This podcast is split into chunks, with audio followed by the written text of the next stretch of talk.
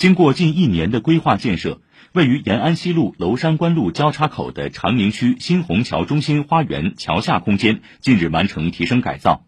原本利用率低下的桥下灰空间变身为一座色彩丰富、运动休憩相互融合的体育公园，进一步完善周边的公共空间配套。请听报道。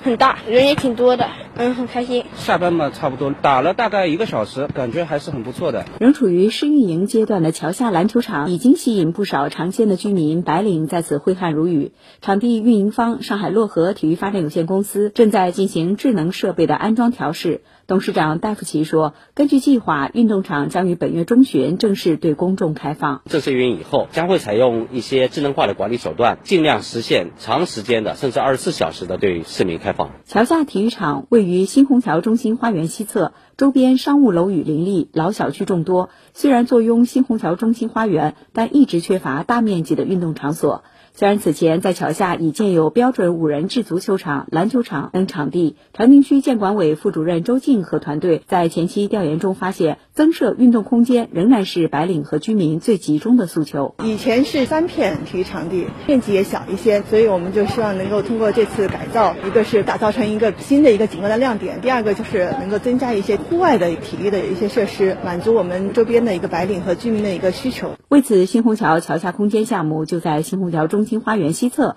原有三块场地的基础上，再新建了三块场地，变为四个篮球场和两个足球场，成为以球类体育为主题的桥下运动空间。总体桥下体育场地面积达到近三千平方米。项目设计方深都设计集团有限公司四所所长王印说：“除了功能布局以明黄色为主色调，去点亮桥下空间，也是设计上的小心思。运动本身是需要一个颜色的兴奋点，然后因为我们这是一个桥下空间，普遍感觉呢就是植物生长的不好，比较阴暗，所以我们用的是比较鲜亮的一个颜色。桥下体育公园所在的中心花园入口本身是车行道，为了让市民更加。安全便捷的进出，新虹桥中心花园北入口广场也在此次改造中由单一的通行功能变成为集人行出入口、休闲娱乐、文化宣传等功能为一体的城市公共空间。周静说：“把人行通道和车行的通道已经分开，把停车场往东边退让了一部分，把我们的入口的广场进行了一个扩大，添设了一些座椅，还有一些景观的灯柱和灯带，使我们整个公园的大门景观能够打开，就是从马路路上就能够看到我们这个公园。”的景观，从暗淡的灰色到华丽的彩色，